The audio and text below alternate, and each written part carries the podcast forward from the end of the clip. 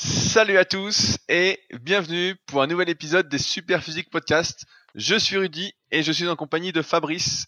Nous sommes les fondateurs du site superphysique.org destiné aux pratiquants de musculation sans dopage, mais également les auteurs des livres Le guide de la musculation au naturel et musculation avec alter, qui sont disponibles dans toutes les librairies et surtout sur Amazon.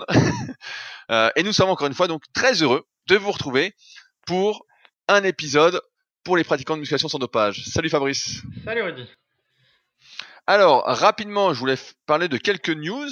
Comme vous le savez maintenant, euh, puisque je vous en parle chaque semaine, le tournoi de dips et de traction est lancé via le site www.clubsuperphysique.org.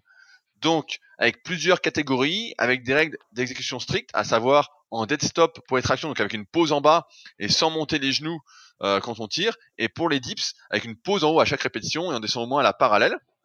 Le concours donc a commencé lundi, soit le 1er avril, et fini le 13 avril. À savoir encore une fois que le 13 avril, je vous invite, mais je ne payerai pas votre repas quand même, mais je vous invite à venir voir ou à venir participer également, si l'envie vous dit, à ce tournoi qu'on organise en plus de la participation en ligne qui vont faire la majeure partie euh, des gens à venir participer donc en direct au Super Physique Gym sur Annecy. Il faut vraiment pas hésiter si vous avez envie de voir des personnes qui ont le même état d'esprit que vous, qui cherchent à progresser, qui sont pas des champions mais qui essayent de battre le record, de, de progresser. Bah vous serez servi. On fera comme d'habitude une petite vidéo de l'événement de l'événement avec Butch Prod. Euh, et on finira par un restaurant. Donc euh, pour rappeler des bons souvenirs, on ira dans un restaurant à volonté pour faire euh, pour rendre gloire au putois de l'époque du début des années 2000. Donc euh, n'hésitez pas à me contacter encore une fois si vous souhaitez venir, euh, que je puisse réserver le restaurant. Vous avez jusque lundi, allez mardi dernier délai pour me contacter. Euh, afin que je puisse réserver le restaurant et le bon nombre de places, sinon bah, il n'y aura pas de place et euh, vous pourrez pas manger avec nous. Également, euh, je voulais rappeler un petit truc. je serai à Montpellier le 27 avril pour une conférence, donc j'en parle un peu chaque semaine, mais il reste encore quelques places de disponibles sur le sujet de la réussite à travers le sport. Donc une conférence qui aura lieu euh, au Krebs de Montpellier. Donc si ça vous intéresse, contactez-moi également, je vous donnerai toutes les informations pour pouvoir réserver votre place. Il y a également un salon qui m'a contacté, un salon de musculation de fitness qui s'appelle le Break Fit, qui se déroule à Tarbes le 18 et 19 mai. Et donc l'organisation m'a contacté pour m'inviter et je suis un peu indécis pour l'instant. Donc si certains d'entre vous sont du coin, et euh, ce serait euh, sympa de me contacter, de me le dire, comme ça, euh, ça m'aiderait à prendre une décision positive. Et si personne ne m'écrit, bon bah je pense pas que j'irai, mais ça peut être l'occasion de se rencontrer, et de discuter, sachant que le salon dure deux jours. C'est un petit salon, mais si vous êtes du coin, ça peut être sympa. Et enfin, je veux juste rappeler un, dernier truc avant de laisser la parole à Fabrice. je, beaucoup d'entre vous m'écrivent en fait via les réseaux, via les emails. Euh, et vous êtes sur Annecy, et à chaque fois, je suis surpris du fait que vous ne sachiez pas ou vous ne veniez pas vous entraîner au Super Physique Gym. Et je pense que l'image que vous en avez est peut-être un peu erronée, dans le sens où on essaye de se distinguer avec euh, cette salle par l'esprit club, la bonne ambiance, euh, l'entraide, etc. C'est-à-dire que la salle est ouverte en fait. Elle n'est pas fermée, c'est pas une salle, euh, même si je dis qu'elle est privative et pas ouverte au public, elle reste néanmoins ouverte à tous ceux qui euh, suivent les podcasts. Euh, je parle de ça parce que j'ai rencontré June, dont je parlais la semaine dernière, et qui sera là au concours en ville il y a quelques jours. Et sa salle vient de fermer. je dis bah où est-ce que tu t'entraînes? Comment c'est que tu es un peu au Super Physique Gym? Et j'ai vu qu'elle avait l'air surprise, un peu confuse, étonnée de l'invitation, alors qu'en fait si vous êtes sur Annecy ou aux alentours et que vous cherchez une salle et que vous écoutez ce qu'on fait et que vous cherchez justement cet esprit club, etc., que vous voulez pas seulement euh, une salle commerciale, style un peu usine, un peu euh, asocial ou presque, bah en fait, euh, vous êtes les bienvenus, vraiment. Donc n'hésitez pas à m'écrire pour venir au moins voir la salle, puis vous entraîner si ça vous plaît, si c'est ce que vous recherchez. En fait, je crois que beaucoup se font. et pareil, vous pourrez vous entraîner comme vous voulez. Il n'y a pas de d'obligation de s'entraîner comme euh, moi je m'entraîne ou quoi, chacun fait ce qu'il veut. Ce qu'on recherche entre guillemets, c'est plus le bon état d'esprit, euh, la bonne ambiance, l'esprit club qui a disparu de nombreuses salles qui sont commerciales et qui sont pas euh, associatives comme moi j'ai connu à l'époque, comme Fabrice a connu, comme beaucoup d'entre vous ont connu aussi. Donc c'est ça qu'on essaye de recréer. Donc si vous êtes du coin, venez, venez, on va bien s'amuser, on va mieux progresser ensemble. Voilà Fabrice, je te laisse la parole. Ouais, alors euh, régulièrement je regarde les statistiques de nos sites et puis je peux voir que par exemple sur le forum jeuxvideo.com euh, ça parle un peu de nous puis il y a des liens vers nous. Et dernièrement il y avait quelqu'un qui euh, avait mis un lien vers l'exemple de programme je crois pour les pratiquants de musculation de niveau intermédiaire donc trouvé sur le site Superphysique et il demandait l'avis sur jeuxvideo.com. Et donc là il y a des notamment la séance d'eau. Est-ce que on avait mis le soulevé de terre en fin de séance? Et donc, euh, il a eu des réponses qui sous-entendaient que, bah voilà, sur Superphysique, on était un peu des lopettes, que le soulevé de terre, euh, ça se mettait en début de séance, euh, quand on était bien fort, parce que c'est un mouvement taxant, donc il faut le faire en pleine possession de ses moyens, etc. Et comme j'ai vu la, comme du coup j'ai vu la discussion, je suis intervenu et j'ai dit que ben non, on avait mis le soulevé de terre à la fin parce que comme ça on avait déjà le dos qui était un peu très fatigué et du coup on pouvait prendre moins lourd au soulevé de terre et bénéficier du mouvement sans euh, mettre trop de stress sur son bas du dos. Parce que si on fait le soulevé de terre en, premier en étant en pleine possession de ses moyens, on va mettre lourd, ça va être un mouvement de lombaire, il y a un risque de blessure, etc. Et donc avec le temps, on recommande de le faire plutôt en fin de séance de dos avec des poids modérés, voire même de plus faire de soulevé de terre euh, du tout. Et donc j'ai été pris euh, un peu de haut avec ma réponse. Euh, voilà, genre. Euh... Pas, pas, des pas, des spécialistes en plus. Euh, oui, bon, après, des, gens, des, gens, des, gens, qui font de la musculation depuis des années euh, et qui ont un niveau exceptionnel, il faut le dire. Oh, voilà. Mais bon, je leur en veux pas parce que je me suis souvenu de comment nous on était à l'époque et c'est vrai qu'on était un peu comme ça. Et donc je vais e-, expliquer un peu euh, pourquoi on en est arrivé à déconseiller certains exercices qui sont euh, parfois considéré comme indispensable pour être un guerrier de la musculation ou être très fort, etc. Donc je vais rappeler rapidement mon parcours, ce sera pas à ma gloire, mais juste pour dire quand même que j'ai essayé des trucs. Donc il faut savoir, moi j'ai commencé la muscu euh, quand j'avais 16 ans, dans mon garage.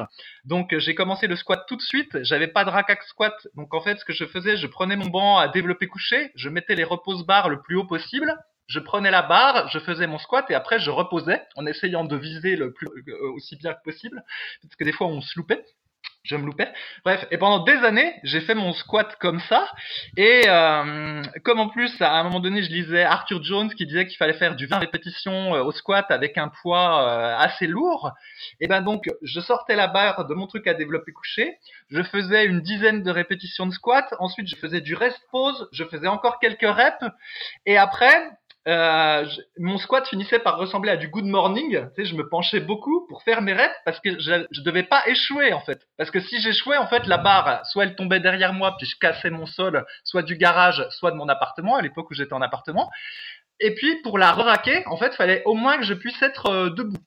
Donc bref, autant dire que du squat, j'en ai mangé et euh, des fois dans des conditions de sécurité qui étaient assez hardcore, on va dire. À l'époque, je mettais pas de ceinture parce que mettre une ceinture, c'était un truc de gay. Donc euh, les vrais guerriers mettaient pas de ceinture. Hein.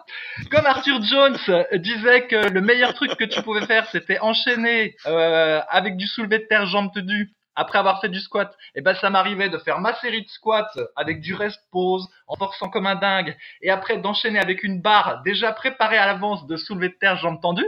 Je sais pas si toi aussi tu t'es amusé à faire ça, Rudy. Aujourd'hui, on sait... Ah oui, oui, oui, en série de 15, on faisait en série de 15, vous avez entendu. C'était 20 reps squat et 15 Voilà, aujourd'hui, on sait que ça, c'est une grosse connerie parce qu'il faut jamais faire un exo qui nécessite du gainage en étant déjà fatigué parce que si tu perds ton gainage, en fait, tu te niques. Bref, je vais... Bah, surtout en forçant, quoi. Voilà je faisais ni élévation latérale, ni oiseau, parce que c'était des mouvements d'isolation de gay, mais je mangeais du développé militaire, et là j'en ai mangé du développé militaire, hein. et sans ceinture, évidemment, parce que la ceinture c'était pour les gays. Le développé militaire, donc j'avais... attends, attends, deux, secondes, deux secondes. T'arrêtes pas de dire pour les gays, on n'a rien pour les gays, c'est juste une expression, je tiens à le dire. Ah oui, c'est vrai qu'avec le temps, euh, l'expression est un peu perdue. Oui, c'est parce que sur le forum, en fait, on, on, se moquait, ça n'a rien à voir avec la sexualité, c'était une expression comme ça. Bref, et donc du développé militaire, j'en ai mangé et je le faisais façon euh, comme les strongman, donc c'est-à-dire les jambes comme lits, on contracte bien les fesses et après on fait un, espèce de parachute avec son dos et euh, on pousse la barre. Donc euh, des fois je me demande comment j'ai fait pour ne pas blesser, mais j'en ai mangé du truc. Comme j'avais pas de barre de traction chez moi et très peu de matériel aussi, pour le dos, la séance c'était du rowing à 45 degrés et du rowing buste penché à 90 degrés, sans ceinture. Et j'ai fait des séances, je me souviens, où je faisais une série de développé couché, je prenais la barre de développé couché ensuite, je faisais une série de rowing à 90 degrés, en trichant comme un cochon. Ensuite, je remettais la barre, je faisais une série de couchés, et je faisais ça, euh, je sais pas, 8 séries comme ça. J'aime autant vous dire qu'après, vous avez des lombaires et un dos de, de mammouth, à condition de pas vous blesser. Et Dieu merci, je ne suis pas blessé. Alors que j'insiste bien, je mettais pas non plus de ceinture. Hein. Donc j'ai fait ça.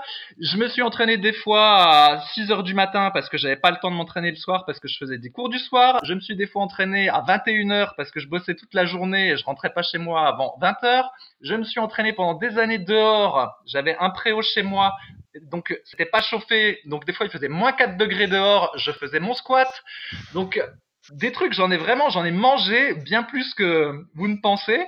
Euh, comme on n'avait pas de barre de traction chez nous, à un moment donné, on se réunissait à l'île de Puteaux, euh, différents membres euh, du forum, parce qu'il y avait une barre de traction. Donc chacun emmenait des petits poids dans un sac à dos. Ensuite, on faisait nos tractions puis nos dips là-bas. Donc bah, des fois il neigeait, on faisait quand même. Des fois il pleuvait, on faisait quand même, parce que c'était le seul endroit où on pouvait faire nos tractions. Donc tout ça pour dire que des, des mouvements de base et de force, on en a mangé pas mal. Sur le forum aussi, à cette époque-là, j'avais même créé un truc, ça s'appelait le pervboard. C'est-à-dire que pour, pour motiver à progresser encore plus vite, il était possible de rentrer ses performances dans, la dans sa fiche profil. Donc par exemple, vous mettiez j'ai fait 10 à 75 au développé couché.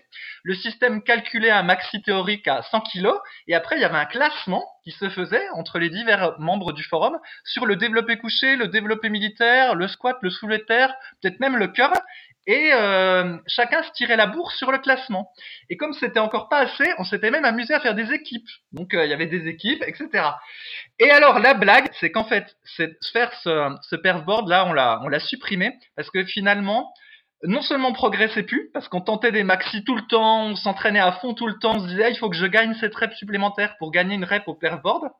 Donc au niveau progression, c'était pas terrible en fait, on était, ça tapait trop dans le nerveux, donc c'était contre-productif. Mais surtout, il y en a des tas qui se sont blessés en fait.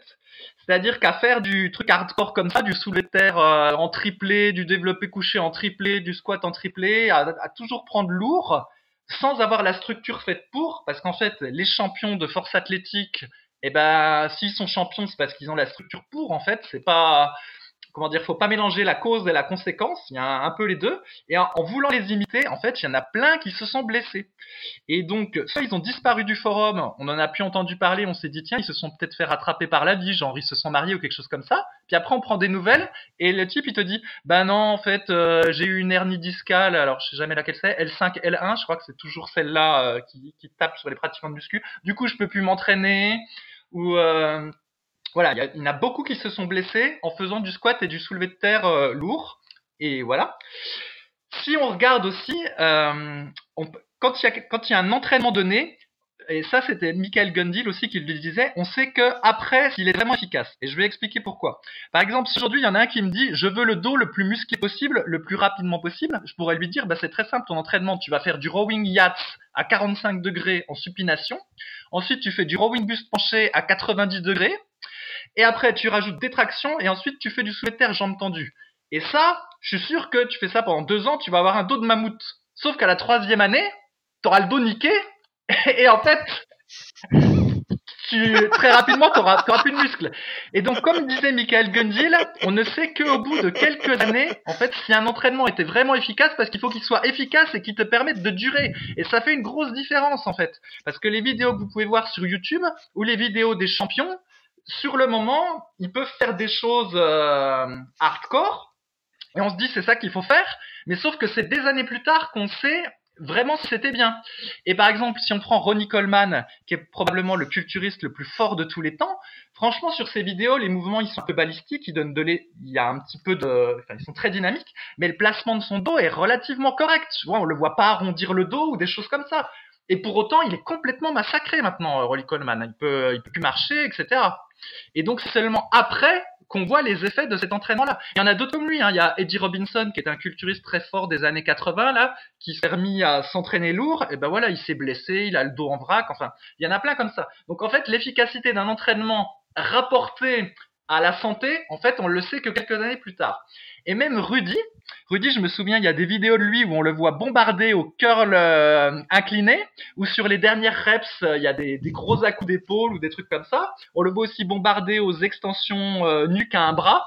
Où quand je regarde la vidéo, je me dis mon Dieu, comment son coude fait pour tenir? Et le fait est que je me souviens qu'après tu t'es blessé, euh, tu t'es blessé au biceps euh, à cause de ce curl incliné un petit peu à la bourrine. Donc sur le coup, quand on voit les bras de Rudy, puis quand on voit comme il est fort au curl incliné, on se dit faut faire pareil. Mais au final, euh, ça t'a coûté une petite blessure au, biceps. Donc peut-être que c'était pas le truc adapté. Mais on, le sait qu'après, en fait, si l'entraînement était était euh, bon. Et donc des exemples comme ça, vraiment, on en a beaucoup. Et donc c'est pour ça que maintenant, eh ben, il y a des exercices qu'on ne recommande plus ou ou, du moins on organise notre entraînement pour essayer de pas trop forcer sur les 10 exercices. Et par exemple, le squat arrière, un exercice que j'ai pratiqué pendant des années, que j'ai bombardé, etc. Aujourd'hui, jamais je le recommanderais. Je recommande plutôt du squat avant, qui est moins risqué, et éventuellement en fin de séance, après avoir fait euh, de la presse à cuisse. Tout ça pour mettre le moins de, pression possible sur le dos. Alors oui, ça fait rire, Sauf que c'est comme ça qu'on fait pour durer.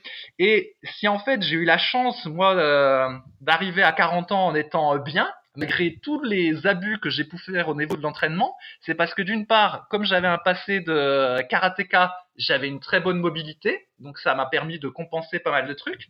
Morphologiquement, je suis fait pour le squat. En plus, j'ai des grosses hanches, j'ai des grosses nous, et puis j'ai des grosses chevilles, donc ça autorise une certaine euh, permissivité technique. Donc je sais que des fois j'ai déjà fait du squat en rentrant les genoux euh, vers l'intérieur, j'ai fait du squat des fois en rebondissant en bas, j'ai fait du squat en cambrant à mort le dos. Enfin, j'ai fait plein de trucs comme ça. Mais comme j'ai une bonne structure pour le squat, ça a été. Et coup de chance, entre guillemets, je suis pas très fort. Je suis plus endurant que fort. Donc j'ai jamais mis des, poids énormes. Et c'est ce qui fait que malgré toutes les erreurs que j'ai fait, eh ben, je suis encore là à 40 ans. Mais malheureusement, ceux de notre époque qui étaient là depuis les 2000, je vous assure qu'il y en a plein qui c'est terminé en fait la muscu pour eux. Donc après, tout ce qu'ils ont, en fait, c'est éventuellement une petite photo, ils peuvent dire ah ben voilà, à 25 ans, j'étais comme ça. Voilà. Et donc, comme on veut pas que ça vous arrive et comme on veut que vous profitiez de nos erreurs, eh bien c'est pour ça qu'on fait les recommandations qu'on recommande.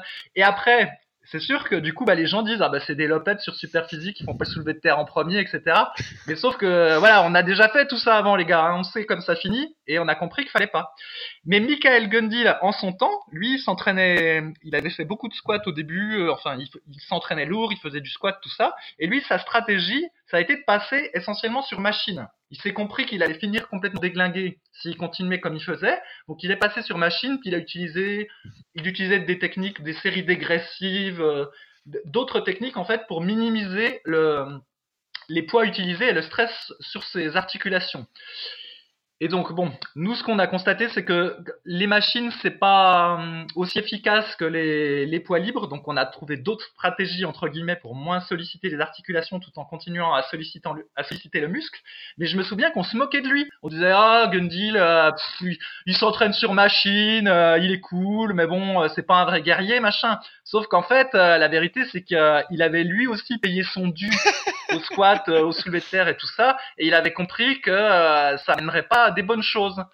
Et donc, quand on n'est pas champion, quand on vit pas de, de ce sport, euh, je pense qu'il n'y a pas de raison en fait de vouloir faire du soulevé de terre, même si c'est rigolo, euh, c'est beaucoup trop risqué pour, pour le dos en fait. Et après il y en a qui disent ouais ben, il suffit de faire du soulevé de terre sans forcer. C'est vrai, c'est possible. Sauf que en général, quand on a le mental, quand euh, on est bien motivé dans sa séance, on finit on finit par forcer et puis ça finit toujours mal. Et donc c'est pour ça que maintenant le soulevé de terre, nous éventuellement on le met en fin de séance où on n'en met pas. Et le squat arrière, c'est pareil. On préfère remplacer par le squat avant. Le développé militaire, on préfère oublier complètement. Éventuellement sur un banc très incliné, mais le développé militaire debout, on préfère ne, plus le faire parce que c'est beaucoup trop risqué pour le bas du dos. Mais ça ne veut pas dire qu'on n'en a pas fait. Hein, euh, mais voilà, c'est pour durer. Bon, bah, je me permets de rebondir. J'ai pris plein de notes parce que tu as été euh, bavard. Euh, je rebondis tout de suite sur le soulevé de terre, avec plusieurs exemples, je pense, qui peuvent m'intéresser c'est que si on fait le soulevé de terre lourd, euh, toi je sais pas si c'est déjà arrivé, mais soulevé de terre par avant de faire des tractions, bah, on est beaucoup moins fort aux tractions. En fait, l'énergie nerveuse entre guillemets euh, que tu vas mettre dans le soulevé de terre, l'énergie musculaire, etc. Toute l'énergie que tu vas mettre, en fait, va impacter toute ta séance. Donc ta séance de dos ensuite va être beaucoup moins productive. Et c'est pourquoi quand tu fais le terre en premier, tu vois là, je vais faire à un élève qui veut faire un peu de power, euh, David, je sais pas si tu m'écoutes, mais sinon salut. Euh, et ben ensuite les tractions sont fortement impactées, les exercices de rowing sont impactés. On pourrait penser qu'il y aurait une sorte de potentiation, de post-activation, et en fait euh, il y a trop de fatigue et il n'y a pas ce truc-là, sauf si on en fait euh, sans trop forcer. Mais encore une fois, comme tu l'as dit, si on le fait en premier dans sa séance, forcément qu'on va forcer et qu'on va se faire appeler par l'ego. Tu parlais des erreurs que j'ai faites. Je sais pas si tu te souviens, en 2005, quand j'avais fait les championnats de France de force, à l'époque, on mettait nos, il n'y avait pas YouTube, on mettait nos vidéos sur des FTP et je filmais mon soulevé de terre. Et je me souviens que moi, mon soulevé de terre montait tout seul. En fait, franchement, euh, je me sentais à l'aise, j'étais bien. Et un coup, j'ai filmé. J'ai filmé et je sais plus, c'était une série de 3 à 170. On était, je sais plus, à 5 ou 6 semaines de la compétition. Je faisais la planification euh, qu'on avait mis dans l'article euh, où j'avais interviewé Marc Vouillot sur Superphysique, qui est une super interview. Je vous invite vraiment à la lire. Et il avait sorti un livre qui s'appelait La Force Athlétique. euh, C'était mon professeur justement à, cette époque-là, donc euh, c'était super quoi. Et donc, je me filme à 170 et euh, je mets la vidéo sur le forum. Et moi, tu vois, je regarde la vidéo et je dis putain, je suis pas trop cambré. Euh, c'est bizarre quoi. Et tout le monde sur le forum me tombe dessus, me dit putain, mais t'es doron, tu vas te niquer, nanana, etc. Et ensuite, donc euh, bah, je continuais ma planif. C'est vrai que au début, bah, j'avais 17 ans, je dis mais non, il va rien m'arriver. euh, c'est bon, c'est pour les autres les blessures. Souvent, on pense que c'est pour les autres. Euh, et donc, deux semaines après, vu qu'il y avait souhaité terre lourd, une séance, une semaine sur deux, je mets 175. Et là, je me filme. Et là, c'était horrible. Horrible. Et donc, au final, je suis arrivé au championnat de France. Et en fait, j'avais une appréhension sous terre. Je me dis, putain, je vais me niquer. Et j'avais pas mal au dos pourtant, j'avais rien. Mais je me suis dit, bon, bah, euh, je force pas. Et donc, au soulevé terre, c'est pour ça qu'à la compète, j'ai pas fait super. Entre guillemets, j'ai pas soulevé aussi lourd que j'aurais pu euh, doron. C'est parce que, en fait, j'ai, je voulais essayer d'être cambré. Et en fait, euh, avec les années, je me suis rendu compte que, euh, bah, euh, en terre traditionnel, en fait, je, ne pouvais pas. euh, certains diront, voilà, c'est la mobilité, c'est ce que tu veux. Mais en fait, je ne peux pas me placer correctement en bas du mouvement. C'est pourquoi, finalement, bah, j'ai laissé tomber terre. Mais c'est vrai que quand t'es dedans, quand t'es dans ton mouvement, etc., dans ta dynamique, ben, euh, t'as envie de progresser. Et tu parlais du perfboard. Le perfboard, c'était hyper intéressant parce que ça nous motivait. Mais comme tu dis, en fait, ça nous a poussé, ça a poussé en tout cas beaucoup de mecs à la blessure parce qu'on était sans dans la compétition. Et c'est de ça qu'est né le club Superphysique, justement, où au lieu bah, de miser sur des performances euh, par rapport au maxi, j'ai mis des séries moyennes. Et en expliquant, en tout cas, j'espère essayer de transmettre ça, que euh, les séries ne devaient être passées qu'au sein de l'entraînement parce qu'elles faisaient partie de l'entraînement et qu'on s'entraînait pas à chaque fois pour battre son record.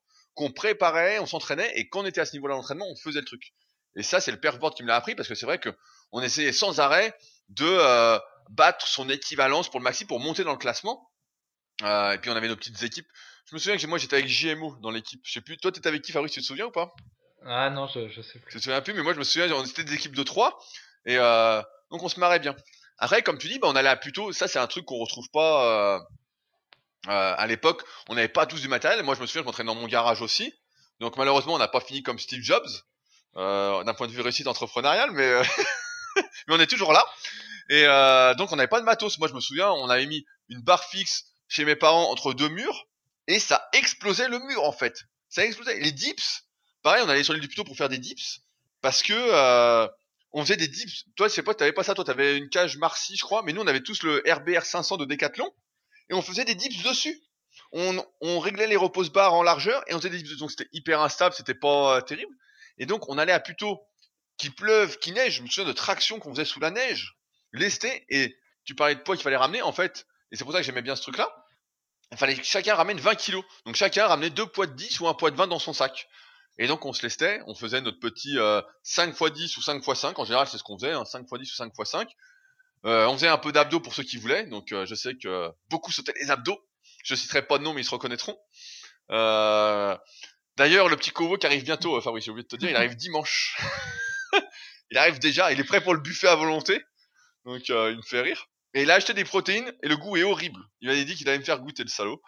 Et euh, enfin bon. Et donc c'était franchement, on faisait ça parce que on n'avait pas trop de trucs et on testait plein de trucs. Tu parlais du curl incliné tout à l'heure. Bah effectivement, le curl incliné, les extensions nuque. Franchement, quand je revois les vidéos maintenant, putain, j'ai, elles me font mal quoi. Mais sur le coup, en fait, bah ouais, ça donnait des bras. On voyait bien que. Puis maintenant, quand je les vois, je dis putain, mais c'est horrible, horrible. Alors maintenant, j'essaye de plus m'appliquer, etc. Toi, je peux donner un ordre d'idée.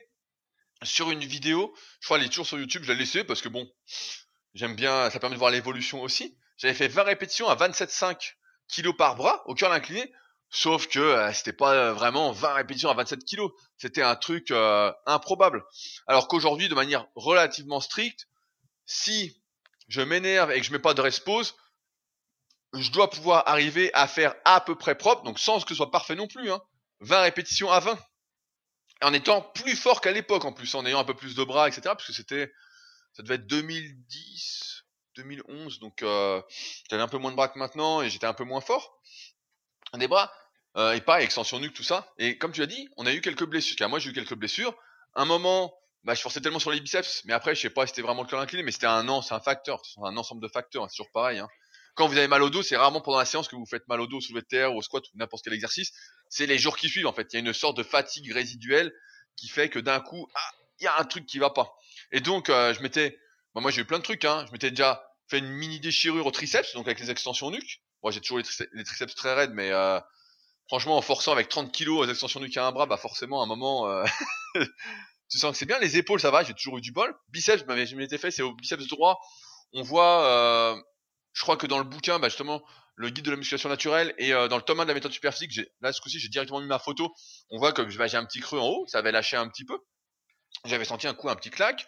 Euh, à 17 ans, je me souviens, je faisais tellement de couchers, donc je faisais plein plein de couchers, vraiment euh, des fois trois fois par semaine. À un moment, je m'étais fait une petite élongation au pec, je crois, je sais plus si c'est à gauche ou à droite. Mais en fait, bon, je vais pas faire toute la liste. Mais c'est vrai que quand t'es gamin, bah t'es là et tu forces, tu forces. Tel cas. Quand t'es jeune, tu te crois invincible, tu te dis bah ouais, c'est le champion, etc. Tu parlais de vivre de ses performances, son physique, etc. On va redescendre sur Terre 5 minutes et je vais dire les trucs tels qu'elles sont. Aucun champion de powerlifting, peut-être un ou deux, allez, trois dans le monde, vivent du powerlifting. Et encore, ils vivent pas du powerlifting. Ils vivent de ce qu'ils font à côté, de ce que leur permet le powerlifting de faire, de jouer dans des films, ou tu vois, comme les strongman, en fait. Je sais plus comme, comme celui-là qu'on on surnomme Thor, en fait. Voilà, qui joue dans Game of Thrones, ou dans des films, etc. Mais sinon, la réalité, c'est que si demain vous êtes, je sais pas, je donne un exemple à la con, vous êtes champion de France de force, vous pouvez être le plus fort du monde, qui a le plus fort de France, faire des perfs exceptionnels, faire 300 au de terre, etc. Vous n'aurez un, aucun sponsor ou presque, euh, parce qu'aujourd'hui, avoir des sponsors, vivre de son truc, etc. C'est pas juste faire des performances, c'est pas juste être bien. C'est euh, de la communication, c'est être sur les réseaux sociaux, c'est être sur YouTube, c'est écrire des articles. Il est, il est fini le temps que certains ont connu, qu'on a connu nous, où en fait il suffisait d'être bien physiquement, de faire deux photos et d'avoir des sponsors. Ça c'est terminé. Aujourd'hui, c'est tout un travail derrière à faire. Alors après, un travail plus ou moins euh, à forte valeur ajoutée ou sans valeur, euh, on vous laissera décider. Mais euh, ouais, aujourd'hui, donc pour nous, ça vaut pas le coup. Effectivement, ça vaut pas le coup. Et tu vois, j'ai un bon exemple de ça. À la salle, j'ai un élève, Dorian, donc j'en parle de temps en temps. J'avais fait une newsletter sur lui il y a un petit moment. Et qui est très très sérieux, très très appliqué. Tu vois, il a, ça doit faire trois ans qu'il est au Super Physique Gym. Quand il était, plus jeune, il avait 14-15 ans, il m'écrivait par mail, je me souviens, etc. Et à un moment, bah, il nous a rejoint au Super Gym. Il venait à la salle tellement il était motivé, il faisait une demi-heure de vélo pour venir à la salle. Il n'avait pas le permis, forcément, il n'avait pas 18 ans. Une demi-heure aller, une demi-heure retour, sachant que le retour ça montait, euh, donc euh, il était archi motivé. Et euh, pendant un moment, bah voilà, il faisait du soulevé de terre, du squat, des trucs, etc. Et puis il se faisait régulièrement mal au dos, quoi. Et puis, donc, un moment, au bout de deux ans, il m'a demandé de le coacher. Donc là, ça fait à peu près un an, à peu près un an. J'ai plus les chiffres en tête, euh, j'ai pas son programme sous les yeux. Peu près un an qu'on euh, travaille ensemble, etc. Et donc, comme il est super sérieux, etc. Ben, il a bien progressé. Et à chaque fois, il y a toujours cet appel un peu du diable, de me dire, euh, tiens, j'ai envie de faire du dopé militaire. Tiens, si on faisait du soulevé de terre, non pas du soulevé de terre normal, du jambes tendues, c'est moins dangereux. Enfin, des trucs comme ça. Et à chaque fois, je lui dis, écoute, je sais comment ça va finir. Je dis, mieux vaudrait pas le faire. Et à chaque fois, ce qui se passe, c'est que je lui dis, bon, bah, prends tes responsabilités, fais ta connerie. Et ce qui se passe, eh bah, comme par hasard, il fait sa connerie, il va faire du soulevé jambes tendues pendant, pas 20 semaines, ça va aller, et d'un coup, il a un truc. Il va faire du développé militaire pendant un moment, et d'un coup, paf, il va avoir un truc.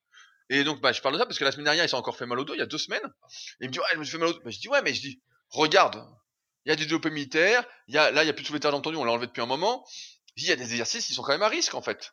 Donc euh, forcément, euh, dès que tu veux faire le power lifter et que tu n'as peut-être pas la structure pour, ou que tu as peut-être, c'est même pas la structure, mais je pense qu'aujourd'hui, du fait de nos habitudes, malheureusement, en fait, euh, on se rapproche du sédentaire, même si on fait du sport, on fait du cardio, on fait de la muscu, etc.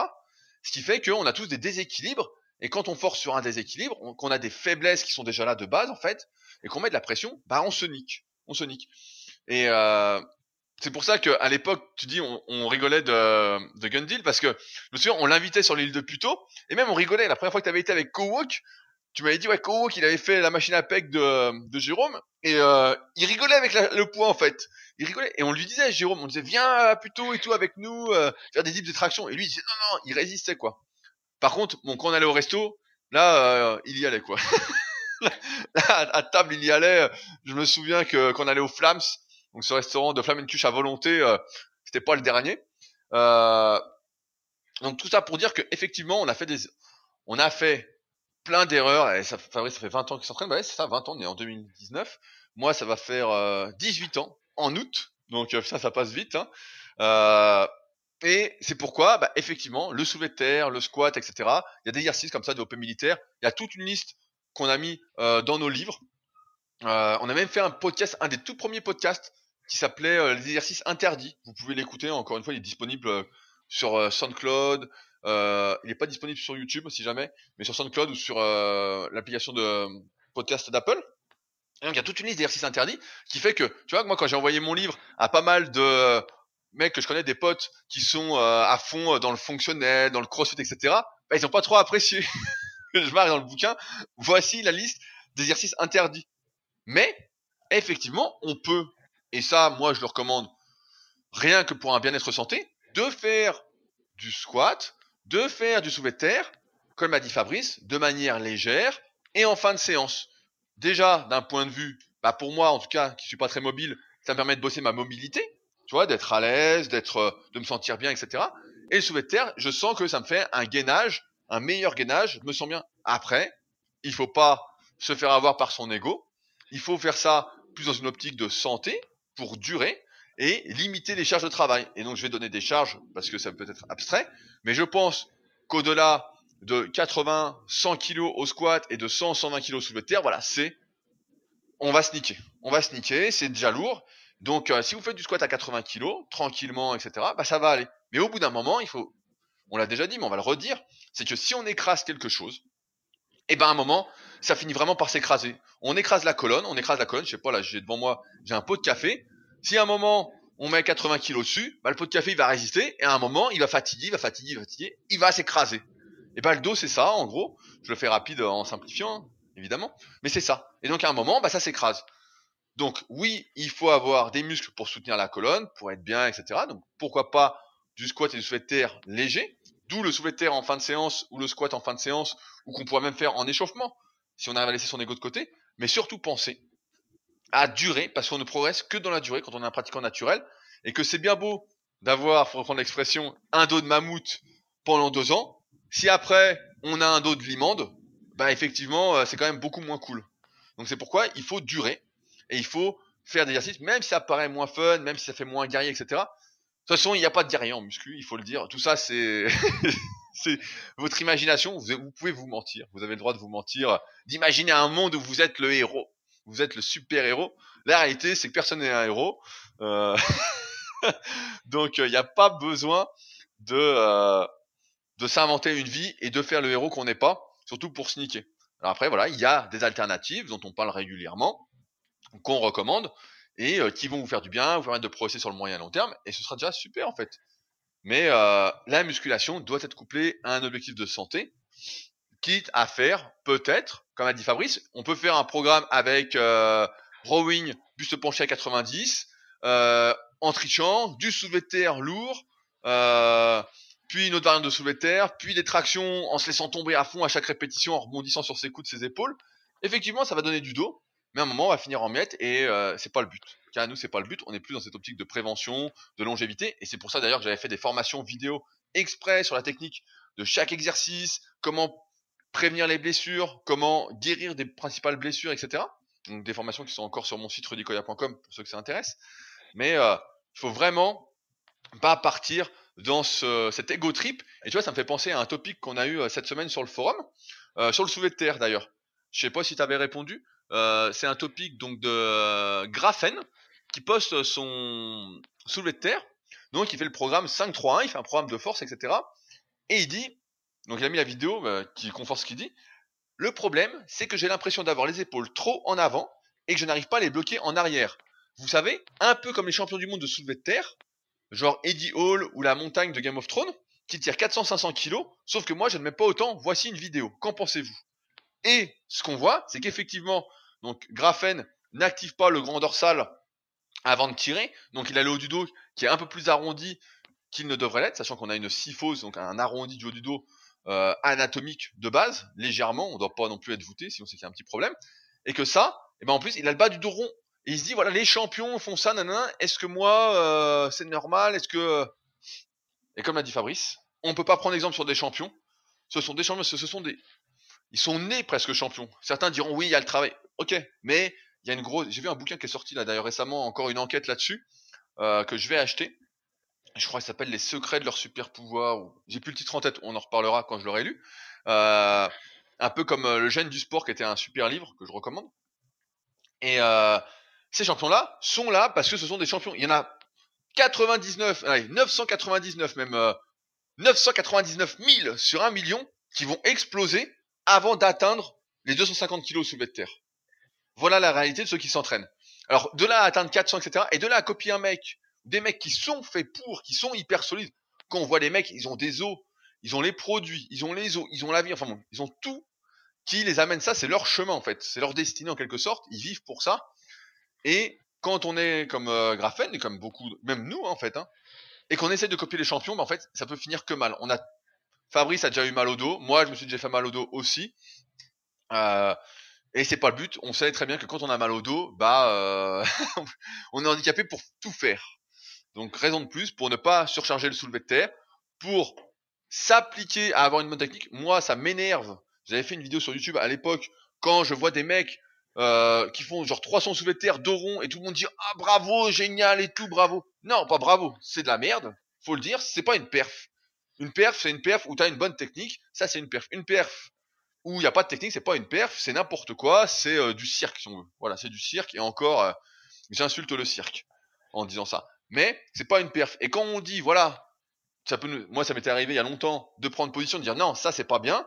Tout le monde dit ouais, mais attends, c'est le champion, il sait ce qu'il fait. Non, il sait c'est juste qu'il est champion, il est solide, il sent rien, il peut être dopé, il prend peut-être des antidouleurs, comme beaucoup de culturistes prenaient quand on regardait euh, les culturistes professionnels.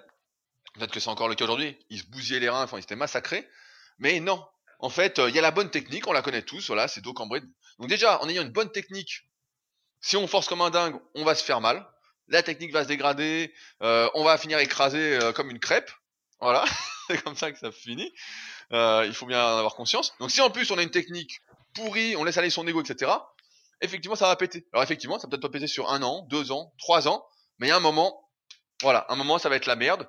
On se souvient tous, on en a déjà parlé dans des podcasts de Snake, qui était un mec qui du squat à fond, qui faisait 20 à 160 au squat. Chaque semaine, il mettait ses pairs sur les forums, on était là dire, oh bravo Snake, etc.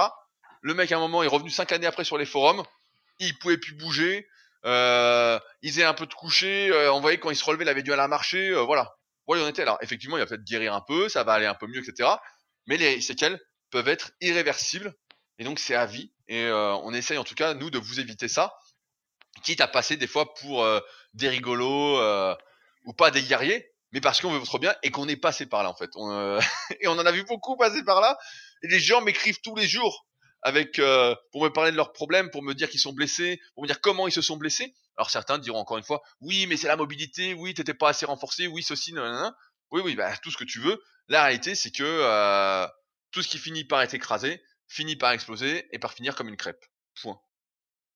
Fabrice Ouais, et euh, oui, t'as dit quelque chose, t'as dit que souvent, en fait, on se blesse pas pendant la séance, et c'est vrai, donc des fois, il va y avoir des blessures pendant la séance. Je me souviens, je crois que c'était euh, du petit Fabien qui, un coup, euh, avait fait du soulevé de terre lors d'une rencontre, et je crois qu'il y a une de ses sangles qui a lâché, et du coup, il, il a tiré un peu de traviole. Et en fait, du coup, lui, il a une douleur vive sur une douleur aiguë sur le moment. Et lui, il, a, il s'est blessé sur le moment. Et pendant des mois, il a eu mal au dos. Je sais même pas comment il a fini. J'en ai plus de nouvelles.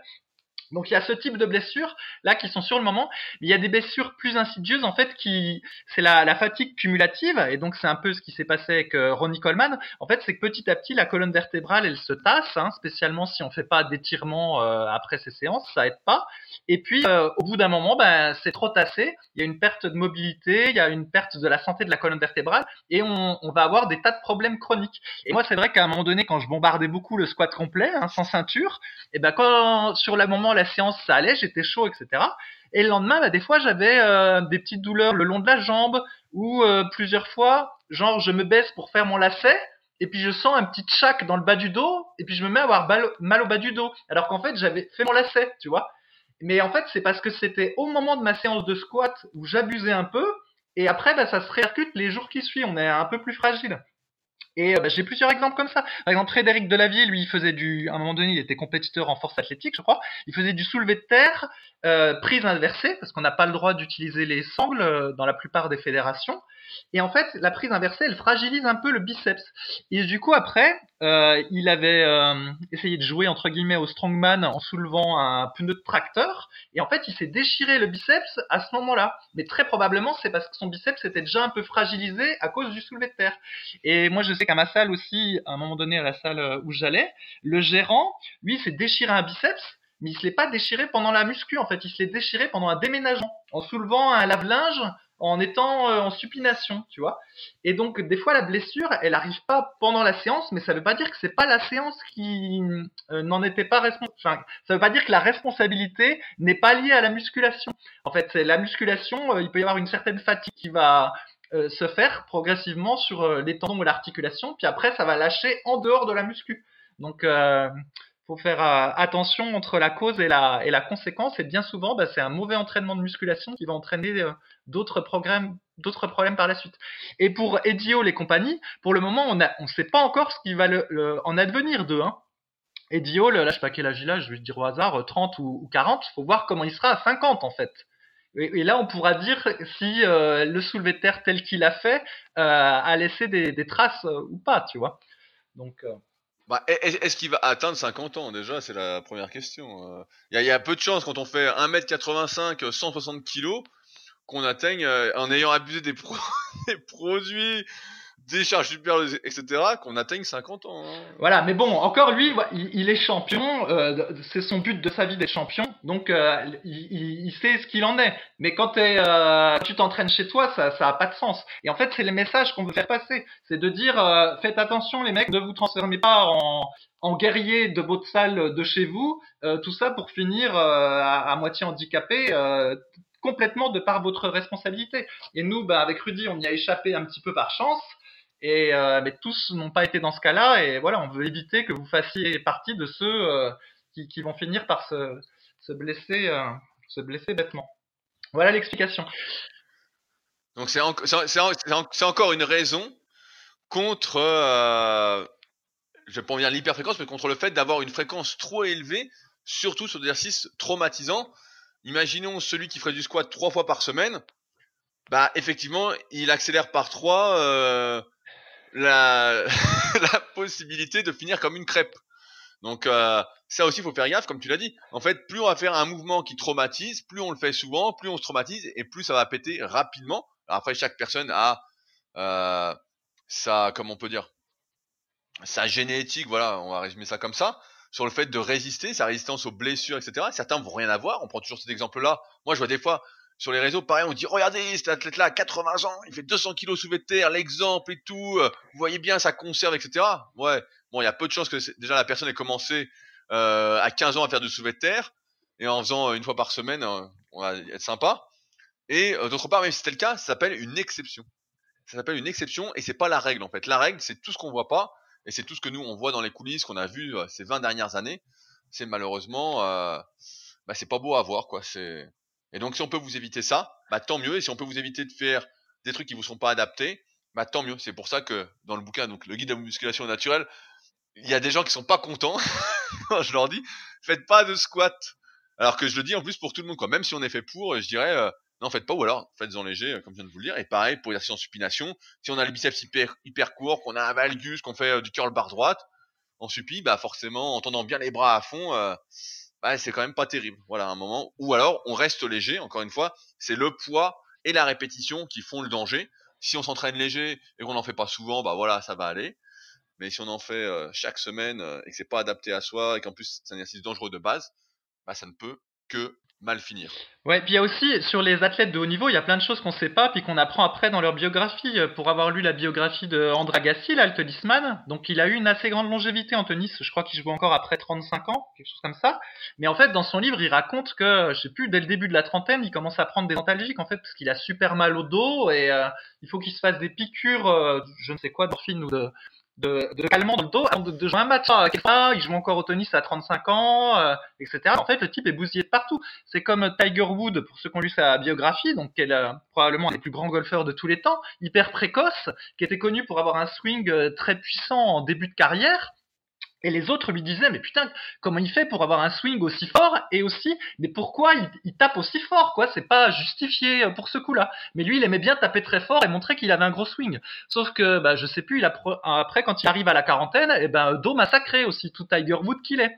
Et il y a plein d'exemples comme ça. Même si on prend Mohamed Ali, qui est le plus grand boxeur de, de tous les temps, on va dire, oui, ben Mohamed Ali, le pauvre aussi, à 40 ans, euh, Parkinson, à 40 ans. Donc, euh, il y a plein de choses qu'on voit même pas, en fait, mais qu'on apprend après. Donc, même les champions, euh, même jeunes, ils, sont pas mal bousillés, en fait. Hein. Pareil, apparemment, au judo aussi, les, nombreuses chutes qui, qui se prennent euh, quand ils ont la vingtaine, ça se paye à la quarantaine. Enfin, il y a plein de choses comme ça. Donc, dès lors qu'on n'est pas professionnel du sport, il n'y a aucune raison de, de de, prendre euh, pareil risque. Et après, une autre chose que je veux dire, c'est qu'effectivement, il y a une transition qu'on a dû faire, Rudy et moi, euh, parce qu'on aime bien s'entraîner quand même euh, aussi dur que possible. On aime bien jouer aux guerriers, même si on, même si on a compris qu'on n'était pas des guerriers, mais on aime bien quand même. Et donc, du coup, bah, il a fallu trouver des exercices où on pouvait bombarder avec un risque de blessure réduit. Donc c'est comme ça que Rudy, avec le club Superphysique, il a sélectionné une série d'exercices qui globalement euh, ça va à peu près, on peut bombarder dessus. Et puis moi, avec la musculation avec Alter, j'ai trouvé aussi d'autres alternatives. Bah voilà, par exemple faire du squat gobelet. Eh ben c'est différent du squat avant, mais on peut quand même forcer, euh, même si c'est une autre manière de forcer, c'est plus dans, dans l'endurance, mais on peut quand même s'amuser. Ou par exemple, moi le développé couché, ça me réussit pas trop parce qu'en fait, comme j'ai la poitrine très très plate, pour pas me faire mal aux épaules, je suis obligé de transformer mon développé couché en développé décliné. Et pour faire ça, je dois cambrer beaucoup le dos et euh, poser la barre à peu près au niveau du sternum en fait, pour que mon angle de poussée soit plus vers le bas. Mais le problème c'est que si je fais ça, eh ben j'ai le dos hyper cambré puis ça finit par me faire mal au dos. Donc du coup, ben, j'ai remplacé par du développé légèrement incliné et ça je sais que je peux euh, je peux forcer, je peux me donner et globalement, ça me fait mal nulle part. Alors après, c'est moins efficace pour le grand pectoral, mais voilà, c'est une alternative que j'ai trouvée. Donc bref, il y a plein, on a eu dû faire des remplacements pour pouvoir prendre du plaisir à l'entraînement en s'entraînant aussi dur qu'on peut euh, euh, par moment et sans se blesser. Mais cette transition, elle n'a pas nécessairement été facile. Hein. Moi, quand il a fallu que j'abandonne le squat arrière ou le rowing buste penché à 90 degrés, j'étais triste. Mais bon, Maintenant, je suis content de l'avoir fait parce que si j'avais continué, euh, bah, ça se trouve, euh, voilà, j'aurais mal au dos et je pourrais plus m'entraîner du tout et ce serait bien dommage. Voilà l'histoire. Non, mais comme, comme, comme tu dis, cette transition, elle est un peu dure. Alors, euh, moi, j'ai la chance, je suis encore un peu plus jeune que toi, donc j'ai moins fait de la transition pour l'instant, mais c'est vrai que c'est difficile dans le sens où tu veux toujours progresser, tu veux toujours. toi, tu parlais du coucher, de cambrer au coucher, etc. On en voit toujours des gens sur les réseaux sociaux qui travaillent leur cambrure, qui cambrent vraiment. On voit des filles vraiment qui cambrent vraiment, c'est bah, pour moi, c'est plus développé couché. C'est après où est la limite, c'est une autre question, mais voilà, et qui disent bah non mais la cambrure c'est pas dangereux, euh, c'est rien, etc. Moi aujourd'hui, je sens. Donc euh, dès que je fais un truc un peu de travers, je sens le lendemain le contre-coup. Tu vois, par exemple, si je vais trop cambrer au développé couché, ou si je vais trop tricher au ring planche en devant à fond les jambes, etc. Le lendemain, je vais sentir des petits points dans le dos, donc euh, des petites contractures, des trucs, etc. Donc ce qu'il y a, c'est que alors que quand j'avais 20 ans, bah, je, je sentais rien en fait c'est qu'avec le temps, comme tu l'as dit, ben, on sent en fait quand ça va plus. Et si je si mes mouvements sont bons, en fait, le lendemain, t'es bien, après la séance, t'es bien, tout va bien. Et si tu fais le con un peu, bah, tu le sens après la séance, tu le sens un peu le lendemain, tu le sens le jour qui suit. Et finalement, ce qui fait qu'on fait cette transition, c'est qu'on se dit, bon, ok, on s'entraîne. Le but, c'est bien euh, d'avoir un dos de mammouth, mais le but, euh, c'est peut-être mieux d'avoir un dos, je sais pas, on va prendre un autre exemple, euh, qu'est-ce qu'il y a un bon dos, Fabrice? Quel animal tu nous dirais? Allez, je sais pas, bah, un dos d'éléphant. un dos d'éléphant, c'est peut-être, ça suffit peut-être d'avoir un dos d'éléphant et puis de pas avoir de douleur et de se dire bon bah ça va comme ça et puis d'essayer de progresser comme ça. Et puis de toute façon, on se rend bien compte aussi.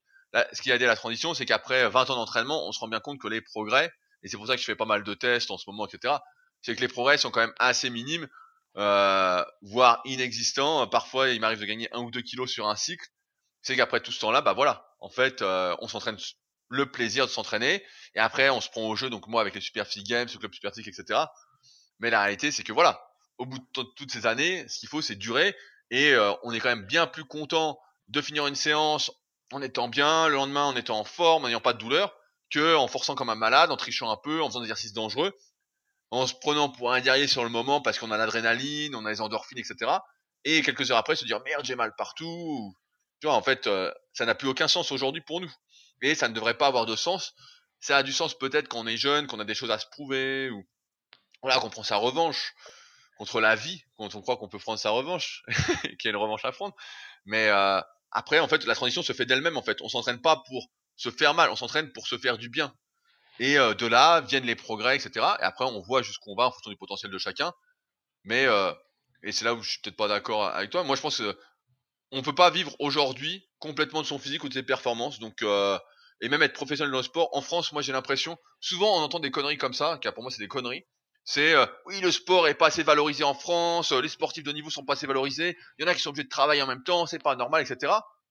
Mais depuis quand, franchement, certains ne sont peut-être pas d'accord, mais depuis quand faire une performance sportive, je parle pas que de la musculation, devrait euh, être mis sur un piédestal et dire c'est super, tout en sachant que un, il y a une grosse part génétique, effectivement il y a une grosse part d'entraînement, il y a une part d'hygiène, etc. On en parlait la semaine dernière, c'est pas euh, autant qu'on pense, autant qu'on idéalise. Et pourquoi ces personnes-là mériteraient plus euh, que celui qui est moins doué, qui s'entraîne bien, etc. et qui lui n'a rien galère. On parlait avec Fabrice Orantène de l'exemple des catcheurs pour que pour qui quand ils sont pas dans le top 3 ou dans le top 5 c'est la galère euh, durant leur carrière et après leur carrière c'est encore pire. Et moi je trouve qu'en France à chaque fois on dit oui c'est pas assez valorisé. Comment c'est pas celui qui est bon doit derrière aujourd'hui créer son écosystème sa marque. Euh, j'en parlais je crois il y a deux ou trois podcasts sur leadercast.fr il y a trois podcasts, je crois, donc euh, n'hésitez pas à les écouter aussi. Mais euh, il doit créer sa marque, son écosystème, euh, apporter de la valeur, etc. Et faire des performances aujourd'hui, juste des performances, ne suffit pas dans la plupart des cas, dans même la majorité, vraiment dans, je vais pas dire tous les cas, parce qu'il y a des exceptions, encore une fois, ne suffit pas à vivre de ses performances sur son physique. Donc en fait, il n'y a aucun intérêt à se sacrifier à ce point-là, à prendre des risques démesurés. Alors après, on lit des trucs, Pareil, c'est ça qui peut faire culpabiliser, c'est que partout sur les réseaux, t'as toujours des personnes bien pensantes qui vont te dire euh, le squat c'est la vie. Le squat c'est la vie, si tu peux pas t'accroupir en bas, c'est pas normal. Ok, ok. Mais ça, tout ça, c'est que des paroles, c'est que du blabla. En fait, euh, dans la réalité, alors c'est mon expérience, et il y en a d'autres qui ont une autre expérience, bien évidemment. Mais dans mon, de mon expérience, moi, les gens que je vois qui viennent en coaching premium, je peux dire que il y a euh, au moins 30 à 40% des gens qui ne peuvent pas faire un squat en position basse et être à l'aise. Moi, par exemple, peu importe les étirements que je fais, si je suis à plat, sans talonnettes, sans chaussures de squat, et même avec ça, je suis obligé de m'échauffer à fond les chevilles, etc. pour réussir, et passer vraiment un temps foutu, bah, je ne peux pas. Et donc dire, faire une généralité et se dire, voilà, si tu ne fais pas, euh, si tu ne fais pas ta position de squat à l'aise en bas, cette position de repos ancestral, blablabla, etc., tu n'y arrives pas. Les bien-pensants vont te dire, euh, c'est pas normal. Euh. Bah, la réalité, c'est qu'on est tous, en plus, un peu différents. On l'a vu toute façon, avec l'analyse morpho-anatomique, tome 1 et 2, je pense qu'on l'a suffisamment vu avec les vidéos, vous avez pu voir euh, que vraiment, euh, il y avait de grosses, grosses différences. Et qu'il faut faire ce, l'exercice sur lesquels on est à l'aise, on est bien, profiter, c'est pas le dessus, etc. Et moins forcer sur ceux où on n'est pas à l'aise, voire ne pas les faire du tout, surtout qui sont dangereux, comme le disait Fabrice. Il n'y a pas de... Il faut vraiment comprendre ça, parce que sinon on court vraiment euh, à sa perte. On court vraiment à sa perte et ça n'a pas...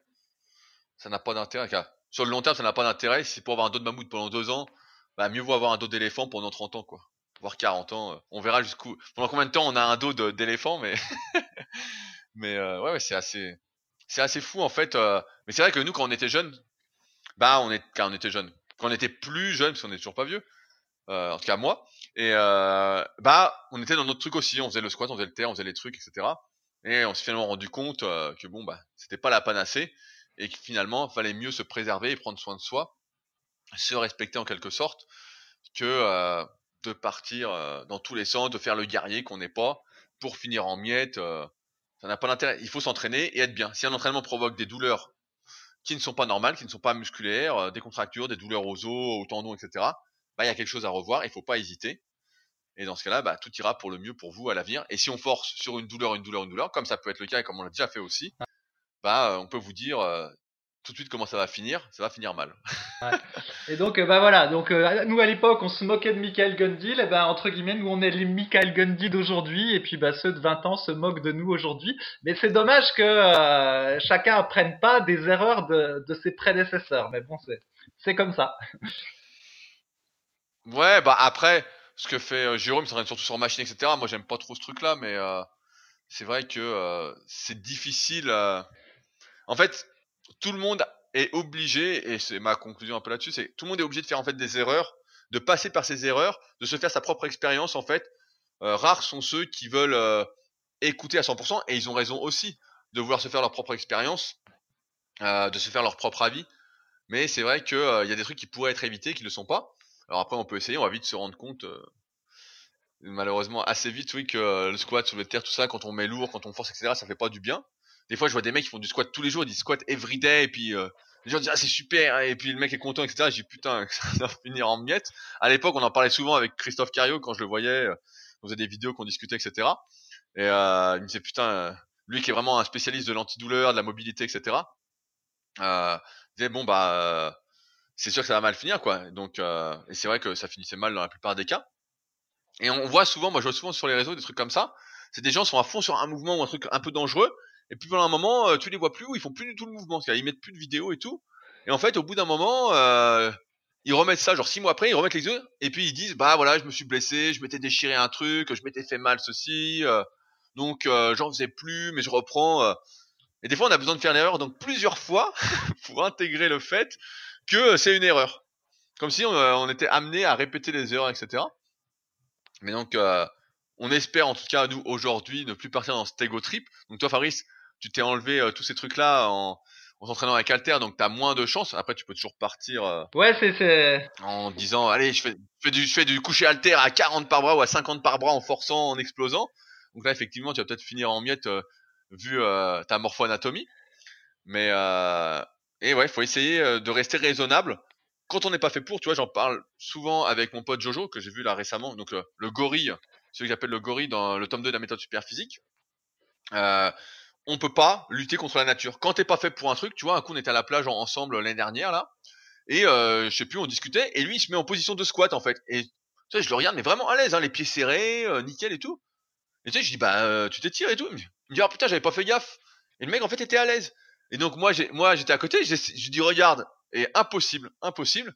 Et donc ce qui amène à la conclusion que la nature se rappelle toujours à nous et que ça ne sert à rien de lutter complètement contre sa nature à un moment, on va en payer le prix. On n'est pas fait pour mettre 200 kilos, 300 kilos sur le dos. On a beau se renforcer, etc. et penser qu'on est fait pour. C'est pas vrai. Euh, voilà, il y a des charges qu'on peut maîtriser. Voilà, faut s'appliquer, etc. Mais il faut surtout sur ces exercices-là, comme, comme disait Cario d'ailleurs, c'était un très très bon conseil. Euh, lui, il parlait d'échec postural. Il dit dès qu'on est en échec postural, c'est plus bon. Faut s'arrêter avant l'échec postural.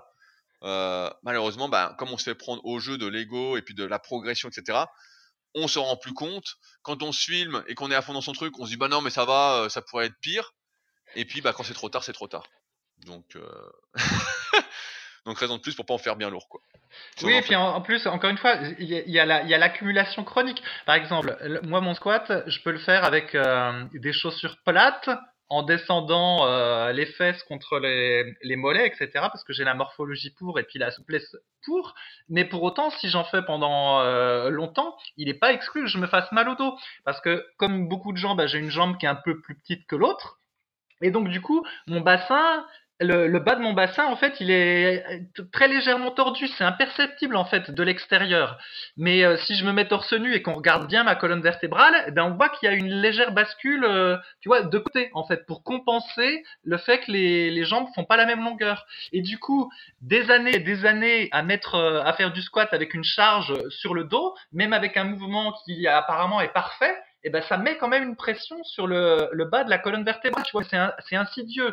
Donc c'est vrai, vraiment traître ces mouvements-là, parce que même avec une technique parfaite de l'extérieur, il est même pas dit qu'il n'y ait pas des compensations au niveau de ton dos qui fassent que tu aies une grosse pression sur le, bas du dos et qui à terme en fait conduisent à des, problèmes chroniques. Donc et tout ça pour ah ouais, mais comme, comme, comme, je disais tout à l'heure, en fait, comme on n'est pas symétrique, on a tous plus ou moins aujourd'hui des faiblesses déjà de base, ce qui peut apparaître parfait en apparence. Tu vois, moi, un coup, je faisais, quand j'avais fait mon DVD, un peu après mon DVD, donc c'est 2015 ou 2016, je sais plus, euh, je faisais du squat à, l'époque trois fois par semaine. Je travaillais ma technique à fond, à fond, à fond, et à un moment, bah, je me suis fait mal au dos. Oh, surprise, hein, on s'y attendait pas. Euh, et euh, sur les vidéos, les mecs disaient putain, il est bien ton squat, euh, nickel, euh, super. Effectivement, tu vois les vidéos, tu te dis c'est bien, tout va bien, etc. Sauf qu'en fait, bah voilà, comme tout le monde, bah, j'ai une jambe plus longue que l'autre. j'avais déjà eu des petites douleurs au dos, des petits trucs, etc. Et voilà, et à un moment, ça a fait tilt. À un moment, paf. C'est pour ça qu'aujourd'hui, voilà, quand je fais du squat, bah, j'essaye de rester léger en fait. Il y a des légers entre 80 et 100, et voilà. Et ça fait ma mobilité, et je suis content, et je me sens en forme. Et après, je me dis bah voilà, c'est cool. Mais euh, c'est vrai que ouais, y a pas pire que les douleurs chroniques, trucs comme ça. Il suffit d'aller chez un kiné, hein, euh, et vous verrez toutes les personnes qui ont mal partout, tout le temps, euh, etc., qui sont ce qu'on appelle des chroniques. Ils ont un terme euh, particulier. Bah, on n'a pas envie d'être chronique, quoi. Donc on essaye de vous éviter tout ça. Et c'est pas pour ça qu'on est moins guerrier ou qu'on a envie de moins progresser. C'est juste qu'on est devenu peut-être un peu plus sage avec les années. En tout cas, j'ai envie de croire à ça. On est devenu un peu plus sage. Mais euh, c'est vrai, peut-être, toi, on parlait tout du soulevé de terre, etc. Mais tu vois, même, on en rigolait il y a quelques mois quand j'avais repris le soulevé de terre partiel, euh, super lourd, etc. Ah oui, je t'avais dit dans un podcast, je pense qu'on peut le retrouver, je t'avais dit, tu sais comme ça à finir, Rudy, moi je te dis, dans trois mois, t'auras mal au dos. Et qu'est-ce qui s'est passé? Et eh ben, t'as eu mal au dos. bah oui, bah oui, après j'ai eu mal au dos au front squat, et donc là, j'avais reçu le front squat il y a deux semaines, et bah ça me tirait encore un peu. Et donc au final, bah j'en fais pas. Et au final, bah c'est ça, et donc maintenant, bah, faut que j'essaye de pas me faire embarquer par ça, mais je soulevé de terre léger. Euh, juste pour la technique, juste pour le gainage, et ça va très bien, et je me sens bien, et, voilà. Et euh, j'accepte de ne pas avoir un dos de plus gros mammouth, et de rester avec un dos d'éléphant, et de me dire, bah je suis en forme, parce qu'en fait, on s'en rend pas compte, mais quand t'es bien, t'es en forme et tout, bah t'es bien en fait, un sentiment vraiment... Euh, t'as un peu... En fait, c'est ça le problème, c'est ta tête ce sentiment de toute puissance en fait. Tu sais, quand tu fais ces exercices-là, tu mets tu mets un peu lourd, tu te sens vraiment solide, tu te sens bien, etc. Mais en fait, c'est qu'en apparence, et donc ce sentiment de toute puissance te trompe en fait sur tes propres capacités et sur ta solidité. Et donc tu dis allez j'y vais, j'y vais, j'y vais, je rajoute, je rajoute, rajoute. Et à un moment, bah c'est le poids de trop et euh, voilà. Donc c'est pour ça, il faut que je tienne, je vais tenir à pas mettre trop lourd, Fabrice. je vais tenir. Mais même, euh, même au squat avant, je pense que je sais pas combien tu mets. Mais... Je serais pas étonné que tu forces encore trop par rapport à ta morphologie. Faut, le squat avant, faut que tu le fasses tout à la fin de deux autres exercices de cuisse. Tu vois, je sais pas commencer par des extensions de jambes pour bien t'échauffer les genoux. Après de la presse ou du ou du squat sur machine, euh, du hack squat. Et après seulement éventuellement du front squat et encore, parce que vu ta morphologie, à mon avis, tes genoux doivent déguster en fait. Même si le bas du dos ah, mais, attends, attends, attends, et comment je gagne les Super Physique Games alors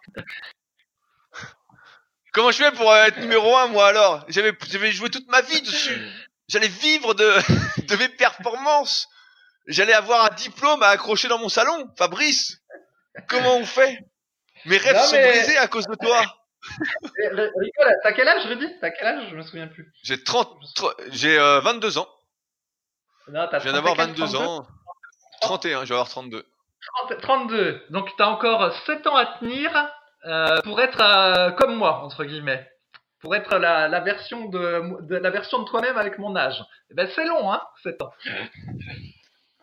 Ouais, mais en fait, si tu fais pas le con, ça va. C'est juste, euh, faut tenir, quoi, pas faire le con. C'est toujours pareil.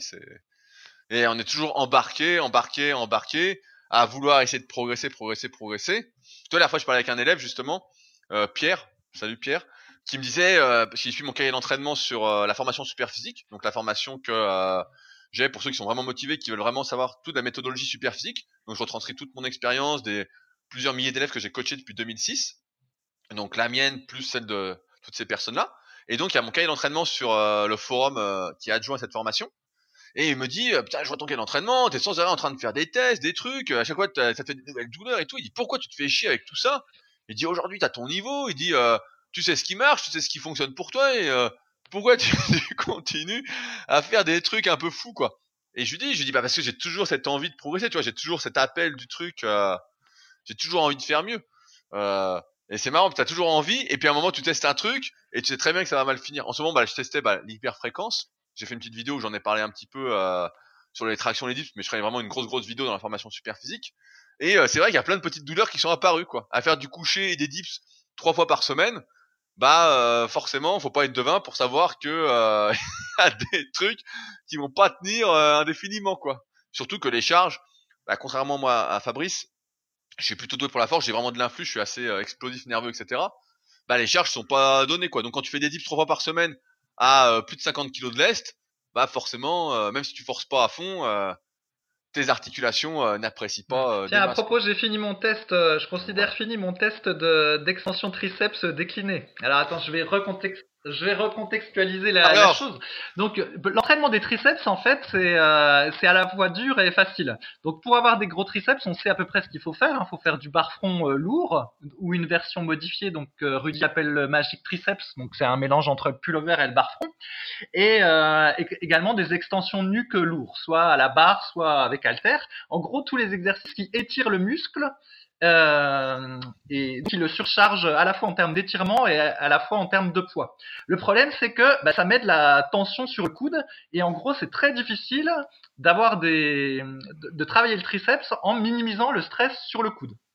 Et donc, une, une idée, c'était de remplacer le bar front, enfin dans mon cas, donc c'est des extensions avec halter, à la place de les faire coucher, de les faire sur un plan décliné.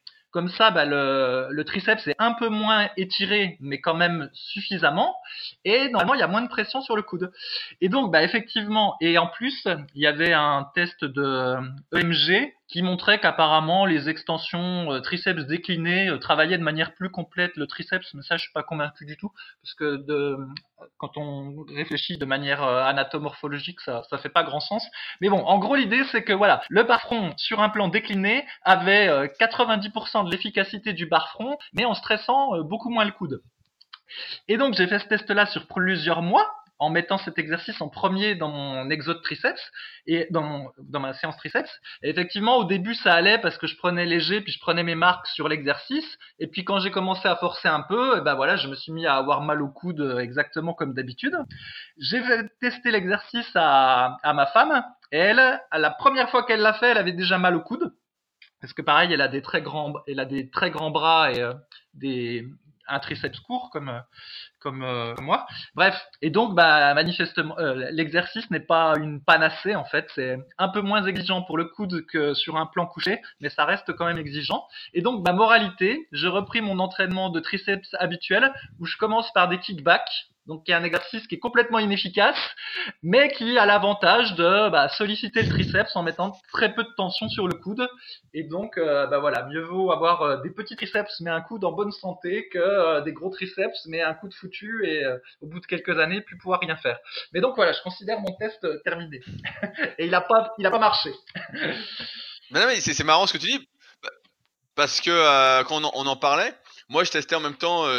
J'avais arrêté le Magic Trip, ça me tirait un peu trop. Sur les triceps, je m'étais un peu ready, donc je faisais du bar au front avec halter, quoi, en prise neutre.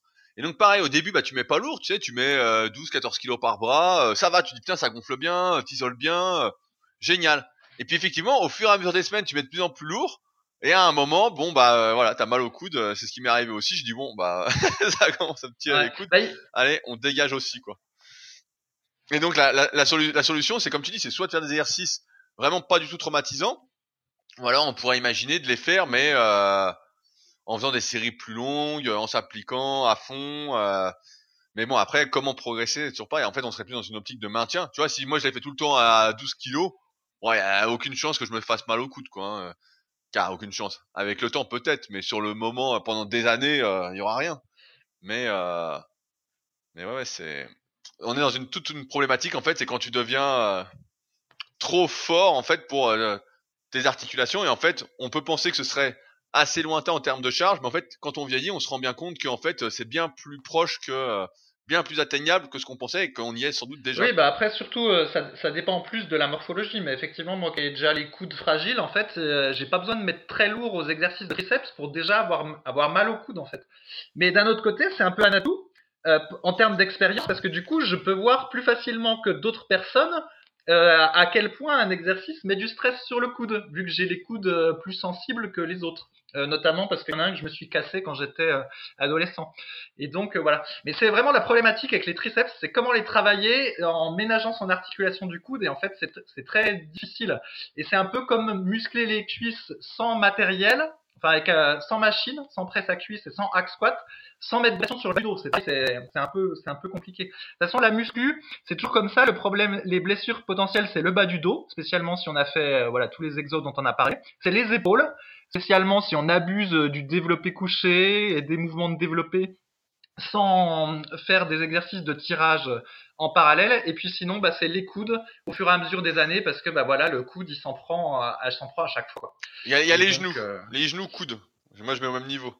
Mais euh... Ah ah, parce que moi, moi c'est l'inverse de toi. Moi, c'est les genoux qui sont sensibles. Et donc, je sens tout de suite quand un exercice met vraiment de la pression sur les genoux, quoi. je sens tout de suite quand c'est pas bon, quoi. Donc, euh, donc ouais, c'est franchement, c'est pas. Euh, on sent que voilà, c'est la problématique en fait.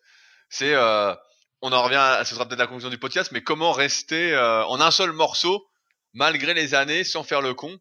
Et en tout cas, c'est ce qu'on a essayé de vous transmettre aujourd'hui dans ce podcast, qui n'était pas prévu comme ça. J'avais sélectionné plein de questions qu'on abordera donc la semaine prochaine finalement. Mais euh, est-ce que tu voulais rajouter quelque chose, Fabrice, sur toute cette problématique de la musculation quand on veut durer Ouais, bah, je, je, vais quand même dire un truc, c'est quand là, euh, peut-être le podcast va être, va être, perçu un peu comme négativement, mais il l'est pas parce qu'un des avantages de la musculation, justement, c'est qu'il y a quand même une variété d'exercices suffisamment importante pour euh, trouver son bonheur à peu près dans tous les cas, alors qu'il y a d'autres sports où, où c'est pas le cas. Tu vois, par exemple, si tu si tu fais du judo depuis l'âge de 18 ans, il n'est pas dit qu'à 50 ans tu puisses encore faire du judo. Tu vois, il n'y a pas vraiment d'adaptation euh, possible.